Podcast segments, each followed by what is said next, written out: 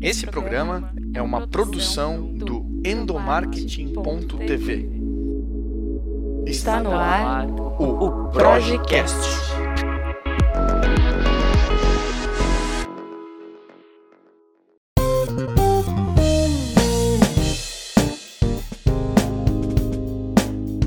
Oi pessoal, tudo bem com vocês? Eu sou o Igor Lima e está no ar o Projecast, um podcast especialíssimo diretamente do Concar, o maior evento, congresso de gestão de pessoas do sul do país.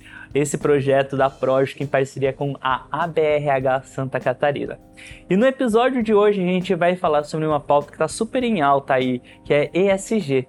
Como que a gente traz isso para dentro da nossa empresa e principalmente como que a gente entende essa prática como estratégica para os negócios atualmente. E quem conversa comigo é Viviane Moreira. Eu vou até ler rapidamente o currículo dela aqui, gente, só para vocês saberem quem que está participando desse bate-papo. Mas a Vivi, ela está há mais de 12 anos, já tem mais de 12 anos de experiência em resiliência corporativa, gestão de riscos e controles internos, com formação em processos gerenciais e também foi responsável pela tese Gerenciamento de Crise Não Aparentes que podem afetar o seu negócio em 2018. Eu nem vou arriscar dizer o nome da universidade. Vivi, diz você.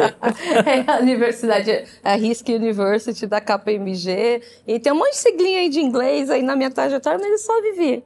Exatamente, Vivi. Muito obrigado por ter aceitado participar do nosso podcast. Eu queria começar essa conversa falando sobre a importância do ESG para dentro das empresas, né? Que a gente sabe que na tradução do, desse termo no inglês ele aborda muito a importância das questões ambientais, sociais e de governança para dentro desse mundo corporativo.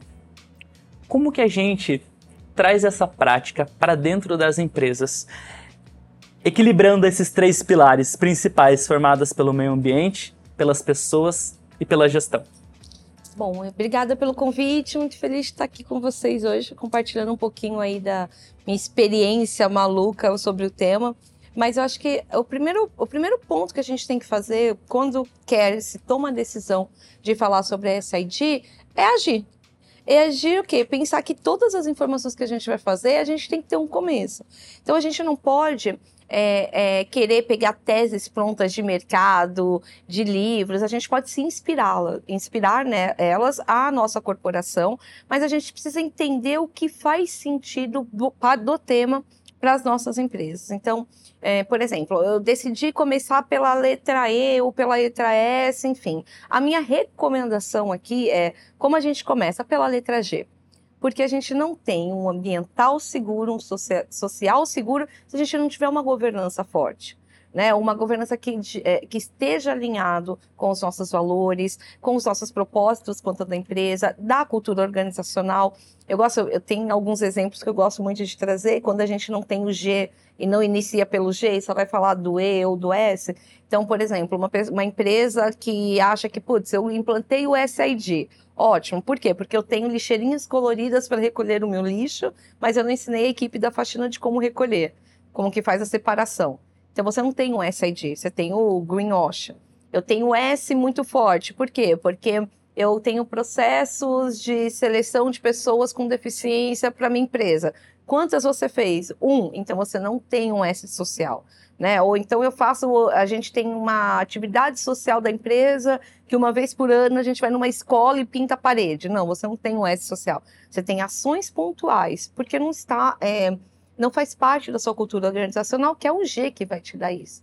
Então, quando a gente vai implantar esse ID, é importante a gente ter em mente que a gente precisa conhecer o que a nossa empresa precisa, às vezes fazer é, é, passinhos pequenos, é o baby steps para que a gente consiga implantar de maneira efetiva, mas fazer. Porque o que a gente não pode fazer é o que a gente está fazendo agora, que é fake, indo falar e não agir. Esse é o grande ponto. Não, e eu acho que é, é um ponto importantíssimo, inclusive, porque a pauta está em alta, né? Hoje as empresas querem trazer toda, todo esse olhar voltado para a sociedade, para o meio ambiente, mas acabam esquecendo que isso nem está intrínseco na cultura corporativa e que trazer esse projeto, às vezes trazer pessoas talentosas para guiarem esse projeto, na verdade a gente só está desqualificando uma prática que é importantíssima para os negócios. E aí, queria que você compartilhasse com a gente também o que é fundamental para que essa prática seja desenvolvida dentro das empresas e que de fato seja efetiva, que de fato gere uma transformação na cultura como um todo. O que é imprescindível? Tipo, passos iniciais para quem está acompanhando esse podcast, pensou em trazer essa prática para dentro da empresa, mas ainda não está preparada para receber. Como que ela se prepara? Ponto 1. Um, ouça os seus colaboradores. Porque seus co colaboradores de maior ou menor grau são seus clientes, né? Ou seus clientes finais, ou são pessoas que vão ser os seus uh, promotores referente às políticas que você vai adotar para fora e saber que realmente o que você não faz é fake. Então, se o seu colaborador é, não comprou a ideia de que é real o seu SID ou que você realmente precisa fazer alguma coisa, já está errado, né? Então, aquele negócio de... Tem uma frase que eu gosto muito. Ai, bonito seu discurso, pena que eu trabalhei com você. Essa frase cabe como uma luva para SID. Então, ouça o seu colaborador. O que para ele é importante do ambiental? Então, por exemplo, se você está numa empresa, uma startup, uma empresa de tecnologia, de repente para essa pessoa o importante de ambiental seja processos de descarte de equipamentos eletrônicos. Quantas pessoas no dia a dia sabem onde descartar, por exemplo, um celular antigo? Será que essa preocupação ambiental já não vai te dar gatilhos para o S e para o G? Por exemplo, cada colaborador que trouxer um celular aqui que não funciona mais, a gente vai doar para uma ONG ou vai fazer uma doação de peças, onde a gente vai reverter parte da renda para que a gente consiga a, ajudar no ecossistema de preservação da água. Olha só que bacana. Então, são situações muito simples que dá para fazer colegiado. E quem vai dar as nossas principais respostas iniciais são os nossos colaboradores. E isso eu vejo muitas empresas fazendo assim. Vou começar essa ideia. Vou contratar uma consultoria para fazer uma pesquisa externa, para comparar o meu mercado Brasil com o meu mercado americano, com o meu mercado europeu e para ver aonde eu estou. É, você tem essa pesquisa pronta, tem, tem consultorias extremamente sérias que fazem esse tipo de trabalho, mas antes de começar a ouvir o de fora, ouça o dentro. A solução ela está dentro de casa. Nossos colaboradores, mais do que ninguém sabe, aonde estão os gaps dos nossos processos que vão impactar essas três letrinhas. Então, começa ouvindo seus colaboradores, ouvindo seus clientes. E uma outra dica que eu dou, não comparem vocês desde o início. Não adianta você achar que se você é uma empresa micro, uma startup, em um ano você vai ter o resultado que grandes empresas têm, que são implantações de anos de SID. Não vai. É uma paz com a realidade. Até porque eles têm muito mais budget, muito mais equipe, muito mais pessoas envolvidas no processo. E aí, o que, que dá para a gente tirar de lição aprendida das grandes que a gente pode implantar com as pequenas? Eles ouvem diferentes especialistas. Esse é um erro muito comum. Eu tenho SID na minha empresa, então eu coloco debaixo do cara do ambiental para cuidar do S e do G. Não. O cara do ambiental ele vai cuidar do E. Ele se formou para isso, ele tem expertise para isso. O cara do S é um cara que vai cuidar do social, é o cara que vai cuidar de diversidade e inclusão, é o cara que pode até estar de repente no RH, mas é o cara que vai conseguir ver projetos sociais como um todo que englobam a sua sociedade, dentro e fora da empresa. E o cara de governança é o cara do compliance, é o cara do jurídico, é o cara, sim, de desenvolvimento de políticas, é o conselheiro, né? Eu, eu atuo como conselheira em algumas empresas e a gente sempre fala disso. O próprio conselheiro ele pode falar, faz uma política de governança voltada às pessoas. O pulo do gato é essas três pessoas se conversarem com as suas expertises. E aí, lógico, tem a pessoa de marketing, tem o pessoal do comercial, tem o pessoal que também precisa entender os seus valores. Né? E fecho aqui com um exemplo. Galera do marketing decidiu lançar uma propaganda sensacional com um tema de diversidade e inclusão, mas não perguntou para a pessoa que está representada naquele vídeo. E aí a gente faz lá uma propaganda que a nossa empresa super recicla, mas na propaganda eu faço o cara pegando, tomando um, uma cerveja, jogando na latinha, abraçando a pessoa de uma forma errada, porque eu estou falando de diversidade e inclusão. Eu não estou em compliance, eu não estou em governança. Então, quando a gente começar a colocar as pessoas, os players interessantes, estratégias de negócio, para conversar com os três especialistas, a gente tem um começo muito assertivo. Muito bom.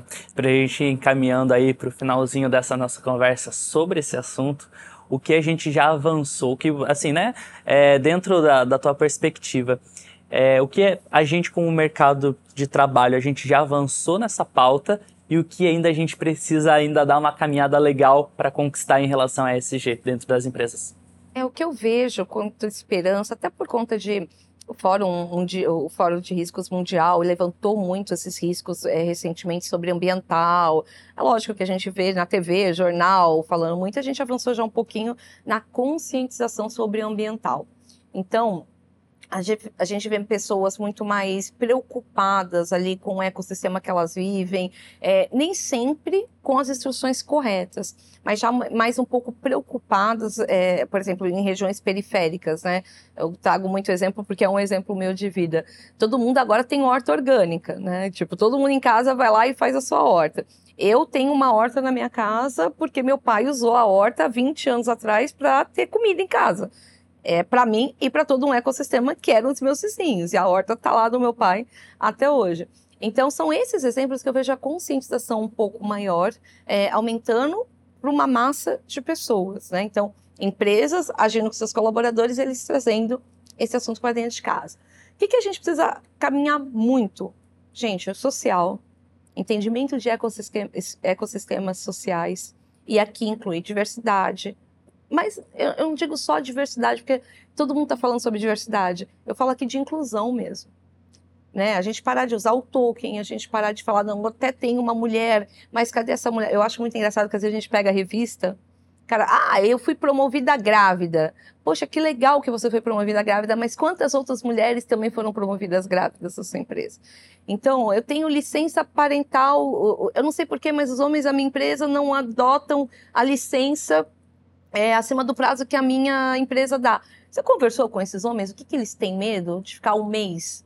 Como é que eles foram criados? Para eles está tudo bem? Então, é, esses quesitos sociais que englobam valores, religiões, demandas, criações, histórias que chegaram já prontas no CNPJ, e CNPJ, a empresa não sabe lidar, a gente precisa caminhar.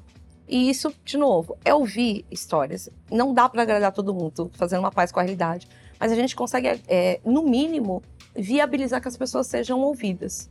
E aí tem tudo a ver com governança, que a gente precisa caminhar de uma maneira que você tem um compliance que entenda uma dor. Que se eu for fazer uma denúncia no canal de compliance porque é um assédio, não é mimimi. Né? Eu falo muito que mimimi é a dor, dos, é dor que dói, nos, dói na gente, mas não dói nos outros. Mas dentro da empresa tem muito disso. Como é que a gente viabiliza isso de uma maneira ética, transparente dentro dos canais que a gente tem. Eu sempre falo, compliance é uma área que tem que ser treinada o tempo inteiro e tem que ser diversa, né? Para escutar, para ter escutativa e empatia de entender quando é realmente uma coisa pontual, né? Ou como a gente brinca, os jargões, né? O caso de desinteligência, ou não. É uma dor que vai pode acabar com a sua organização, sua marca, pode com o seu colaborador, saúde mental. Então, se for para falar o que, que a gente não avançou, me dói falar isso, mas é o S, é o G.